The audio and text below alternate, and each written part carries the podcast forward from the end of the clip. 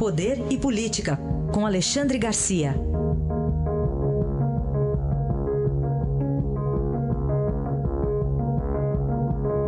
Alexandre, bom dia. Bom dia. Bom, amanhã é o último dia para o registro de candidaturas, até agora seis registradas. Pois é, estamos deixando tudo para a última hora. E o pior de tudo é que nesse momento, nesse ano, são apenas 52 dias de, eh, de campanha eleitoral. Né? No ano passado foram três meses. Não vai dar tempo sequer para o eleitor conhecer os, os, candidatos a deputado estadual e federal.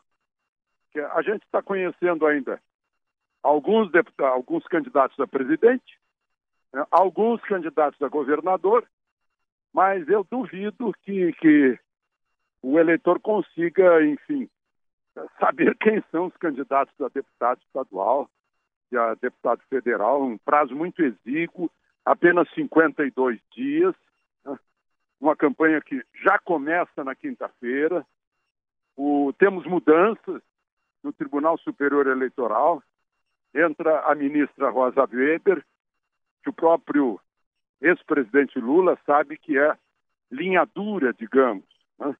Já fez manifestações a respeito da lei da ficha limpa, assim como a presidente Carmen Lúcia, o, o, o que está saindo, o presidente que está saindo, Luiz Fux.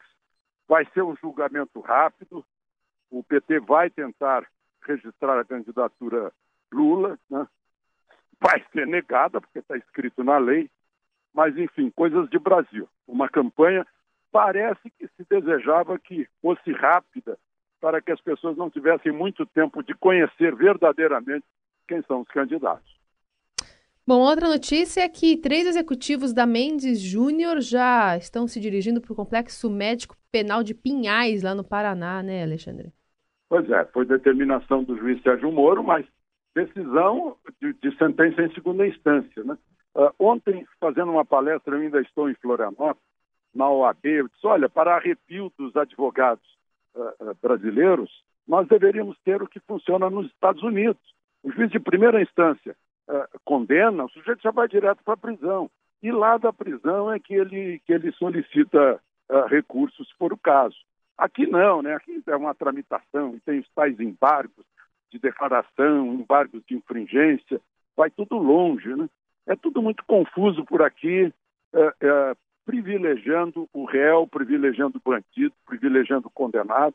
Ah, e aí o que a gente tem é esse ah, é, é, o crime dominando o país por causa disso, de leis lenientes, processos lenientes que favorecem o bandido, o criminoso, né? ah, e deixam o país, deixam a lei desprotegida.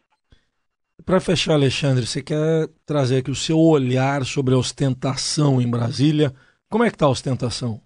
Pois é, eu observei num casamento a que fomos no sábado, né?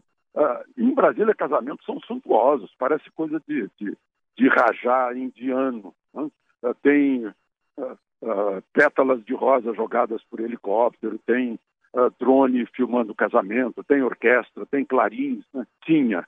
E agora os casamentos em Brasília estão mais, estão mais discretos, assim como o acúmulo de iates e de lanchas uh, num local lá do Lago Paranoá chamado Barragem, já não há tanto. Né? Os Porsches uh, que circulavam pelas ruas já não estão circulando tanto como antes.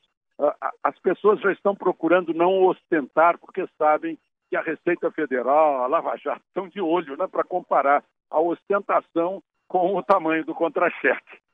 Então houve um recuo na ostentação, na, na, na natural ostentação brasiliense. Tá aí, Alexandre Garcia que volta amanhã ao Jornal Dourado. Obrigado, até amanhã. Até amanhã.